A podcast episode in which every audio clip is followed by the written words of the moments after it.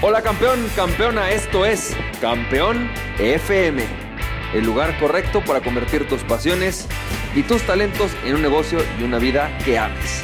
Hola, ¿qué tal? ¿Cómo estás? Bienvenido y bienvenida, champ, a este episodio adicional, este nuevo episodio de Campeón FM y hoy tengo algo padrísimo para compartirte la frase de Oscar, Oscar Wilde. Sé tú mismo todos los demás puestos ya están ocupados. Esta frase es una frase acerca de la autenticidad y de por qué es importante ser auténtico. Hoy vamos a hablar acerca de la autenticidad y vamos a hablar acerca de la autenticidad, claro, por supuesto en los negocios y cómo funcionan y más para ti y para mí que quizás quieres dedicarte al coaching, a la consultoría, a ser speaker. Pero también, ¿por qué no? Si tú quieres transformar el mundo, eh, la autenticidad es fundamental y ahorita vamos a platicar por qué. Así que Quiero platicarte que con el tema de la autenticidad me ha tocado ver de todo y escuchar de todo, ¿no? Desde personas que dicen, pues yo soy así, y entonces que el mundo me soporte y me aguante, hasta personas que dicen, lo que pasa es que no me gusta quién soy. Las cosas que hago, eh, yo admiro mucho a otras personas que tienen otras, otros talentos, que tienen otras formas de ser, y yo quisiera ser como ellos. Y creo que todos hemos estado en alguna de estas dos polaridades, donde evidentemente no es la autenticidad lo que está hablando. Entonces déjame te platico un poquito una historia antes de arrancar y de cómo la autenticidad impacta en muchísimas áreas de tu vida. Cuando yo estaba en la universidad, en el cuarto año de la carrera me invitaron a formar parte de una planilla de elecciones para ser eh, o convertirme en vicepresidente de la Sociedad de Alumnos de la Escuela Libre de Derecho. Eh, la Escuela Libre de Derecho, acá en México, por si no estás en México, es una escuela muy importante de Derecho. Entonces, ser parte de la planilla o ser parte de la presidencia pues, de la Sociedad de Alumnos, digamos que es algo padre, es un buen reconocimiento y es algo que, que vale la pena intentar. En aquel momento yo, pues, eh, la verdad me invitaron a hacer parte de una planilla de un cuate que prácticamente yo no conocía, pero nos hicimos buenos cuates, hicimos buenas migas, vimos que había cosas en común y bueno, terminé siendo y metiéndome como parte de la planilla para ser vicepresidente. Para hacerte la historia larga, el día que iba a ser, eh, pues digamos, el discurso, tenemos que hacer un discurso para eh, la campaña, yo me sentía muy nervioso, nunca jamás había, había escrito un discurso para hablar ante tanta gente, íbamos a hablar ante 300 personas. Y aunque a mí me gusta mucho hablar, nunca había hecho un discurso o una conferencia o algo por el estilo. Y tengo, tengo una amiga, una amiga muy amiga mía que es quizás, y lo digo quizás solo por, por darle oportunidad a alguien más, pero la verdad es que es para mí la persona más brillante que yo conozco, es una chava que se llama Ruth Centeno, y que bueno, además de muchas de sus virtudes, eh, tiene una gran capacidad para escribir y escribir de forma fenomenal, ¿no? Entonces, pues en ese momento yo le dije a Ruth, le dije, Ruth, no seas malita, ayúdame a escribir mi discurso. Y la verdad fue una idea muy interesante porque pues Ruth se puso a escribirme el discurso. Y cuando lo vi, ¿no? Me pareció un discurso increíble, lo leí, dije, esto es el mejor poema que existe de lo que yo pienso. Y bueno, pues agarré, agarré el discurso. Me paré, pero cuando estaba enfrente de estas 300 personas, quiero que sepas dos cosas. La primera es que eh, uno de mis miedos, o bueno, de mis miedos más grandes era, digo que era porque sigo superándolo, es leer en público. A mí leer en público desde chiquito me cuesta mucho trabajo, no es algo que se me haga fácil. Eh, y segundo, este, pues obviamente estar ante tantas personas y ponerme a leer un discurso no es, no es, no es bueno. De hecho, ese miedo leer, de leer en público me es tan normal o tan raro que incluso cuando le cuento a mis hijos tengo que tomar como un pequeño, ¿no? Y, ponerme a leer. Y digo, ahora la verdad es que creo que lo hago bien, pero, pero la verdad es que es uno de mis miedos. Y entonces me acuerdo que me paré enfrente de toda esta gente, empecé a leer el discurso y obviamente no se entendió nada, lo dije pésimamente mal. Eh, yo creo que las palabras no tenían nada que ver con cómo yo hablo. Entonces obviamente ganamos la elección, pero la ganamos por todo lo que había hecho antes. El discurso seguramente fue el peor discurso que se haya escuchado en una sociedad de alumnos en la historia de la humanidad. Eh, ¿Por qué te digo esto? ¿Por qué te cuento esto? Porque la autenticidad tiene muchísimos aspectos y muchos alcances importantes. Y uno de ellos es quizás en el public speaking. Cuando vas a hablar en público, la gente quiere saber quién eres, quiere saber realmente con quién está conectando. Eh, uno de los requisitos de TED es que seas auténtico. Si eres introvertido, sé introvertido. Si eres simpático, sé simpático. Pero no pretendas ser alguien que no eres en el escenario, porque la gente no va a comprar esto. Sin embargo, quiero que sepas que a pesar de lo que mucha gente cree acerca de la autenticidad, la autenticidad no es algo que se hace, no es algo que es como espontáneo. Uno pensaría, yo le digo a la gente, ser auténtico es algo espontáneo y todo el mundo me dice, sí, ¿no? Yo también lo hubiera pensado. Pero la realidad es que no es cierto, la autenticidad se fabrica. Es decir, la autenticidad consiste en un acto de reflexión y de elección extremadamente importante y de trabajo constante. Por más que uno pensaría que no es así, la realidad es que hay muchísimas personas que sostenemos que la autenticidad es algo que se elige y que se trabaja. Entonces, si la, autenticidad no es algo espontáneo, ¿qué en realidad es la autenticidad? La autenticidad consiste esencialmente en que tú descubras quién eres, elijas quién quieres ser, y seas esa persona en tu mejor versión, la mejor versión de esa persona que tú has elegido de forma consciente ser. En otras palabras, esto es como cuando yo me acuerdo que estaba en la prepa, había unos chavos de mucho dinero en la, preparatoria y de repente yo traté como de incluirme en su grupo. Evidentemente no tenía ni el grupo de valores, ni de intereses, ni de historias en común yo con ellos, ni ellos conmigo. Y obviamente me costó muchísimo trabajo tratar de empatarlos. En realidad es que al final eh, pues yo me terminé cansando de tratar de ser como ellos y pues obviamente ellos nunca me permitieron ser parte de su grupo porque yo no era como ellos. Esa es la realidad.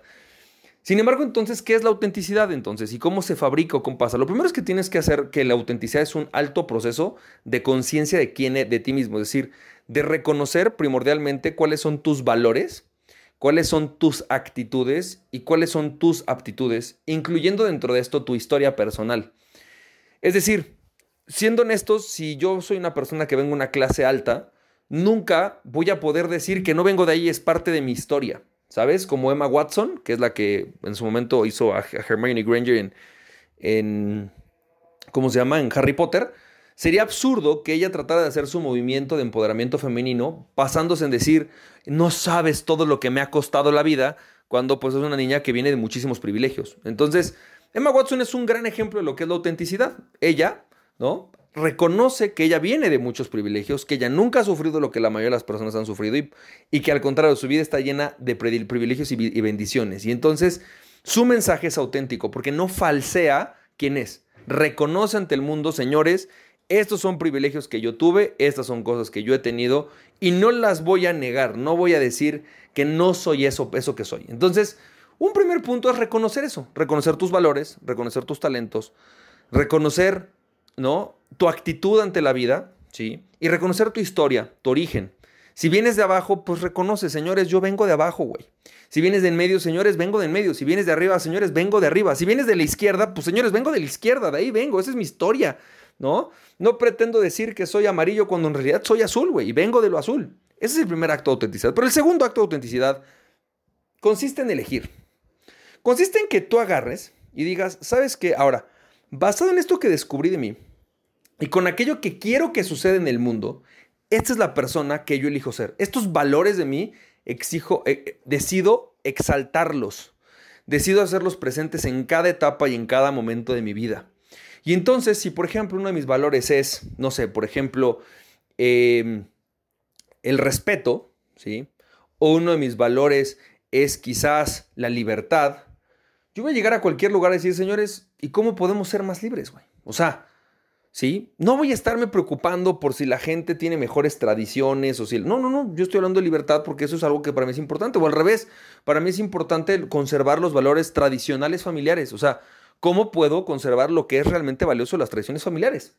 ¿Sí? ¿Cómo puedo conservar lo más valioso de los valores familiares tradicionales que tenemos? ¿Sí? Para algo se crearon y entonces voy a decidir que en cualquier lugar que vaya yo voy a ser una persona que represente eso, que represente esos valores familiares. Y entonces fíjate la parte interesante. Ser auténtico se convierte en decidir qué partes de ti sí dejas que te dominen y qué partes no. Porque todos tenemos el demonio, ¿no? Todos tenemos esa parte donde sí quiero ser libre, pero no quiero que fulanito sea libre, O yo sí quiero los valores familiares, pero me los salto por las trancas cuando me conviene, ¿sabes? Y entonces se pierde autenticidad. Es mucho más poderoso que una persona llegue y diga, a ver, estos son valores que yo no tengo, que a mí no me, no me, no me mueven, ¿sí?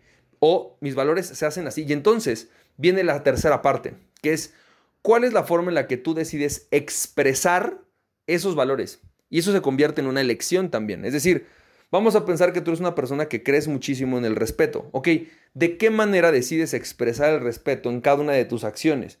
Y eso se convierte en un acto auténtico. Y, y la parte importante, fíjate qué poderoso, es reconocer que no siempre respetas es reconocer que no siempre tienes esta, que no siempre eres lo que quieres ser y eso te hace auténtico. Es decir, yo elijo esto, esta es la manera en la que decido expresarlo y a veces me puedo equivocar porque soy ser humano y aún así me sigo sosteniendo en que me cometí un error, que cometí un error, que esto que hice no es lo correcto y por lo tanto ofrezco una disculpa, me corrijo, eh, lo reconozco como algo en lo cual no logré ser lo que yo esperaba ser.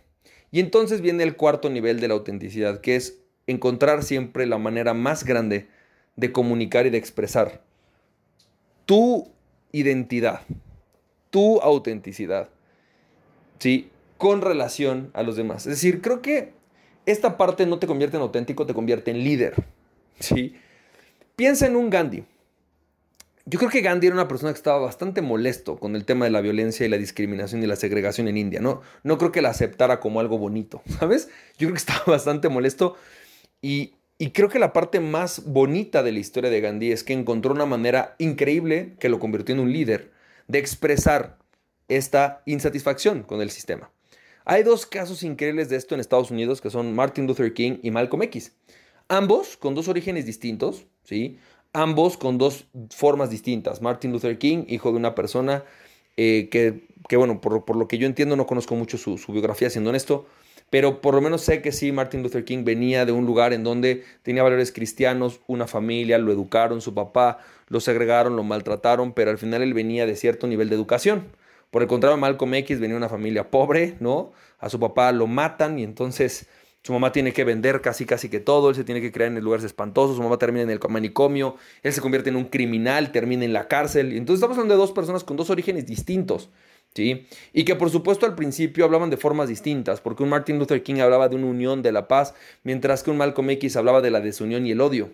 Sin embargo, en algún momento, y los dos eran líderes, y los dos dijeron, esta es la forma más grande de expresar lo que yo, lo que yo siento y lo que soy. Pero llegó un momento, en la historia del Malcolm X, que me parece que por eso es todavía más grande que Martin Luther King, en el que estando ahí, estando en este momento de darse cuenta que él había hecho un, movimiento segregacionista para separar a los, a, los, a los, afroamericanos o negros, o llámalos como quieras, de Estados Unidos, ¿no? Y, y, con un odio hacia el blanco y con comentarios denigrantes hacia los blancos, de repente un día se va a la Meca, se encuentra con musulmanes blancos, se encuentra con musulmanes amarillos, azules, verdes y dice, señores, es que el amor es universal. Y esto es universal, el Islam es universal. Y entonces agarra y se planta un dice, ¿saben qué, señores? Olvídense del tema de la segregación y el odio. Me separo, ¿no? De este movimiento en el que estaba y encontré una manera más grande de expresar.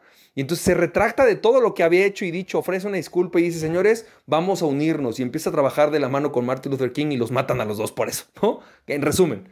O bueno, es lo que yo creo que pasó, ¿no? Nadie sabe por qué, pero bueno, es una de las teorías. Entonces, ¿qué es lo que sucede con esto? Eso es autenticidad.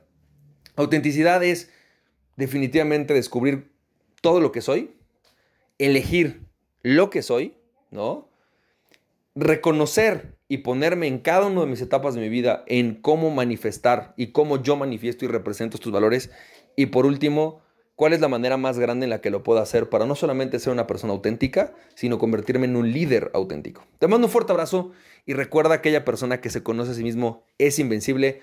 Conócete a ti mismo y nada ni nadie podrá detenerte. Emprende tu pasión, champ. Nos estamos viendo. Cuídate mucho. Bye. Si te sirvió este podcast, puedes compartirlo con dos personas a quien tú creas que realmente esto les puede servir. Recuerda, mi nombre es Francisco Campoy, me puedes seguir en www.franciscocampoy.com. También me puedes ver en Instagram como fcampoy, en Facebook y en YouTube como Francisco Campoy. Nos estamos viendo, te mando un fuerte abrazo, cuídate mucho, bye bye.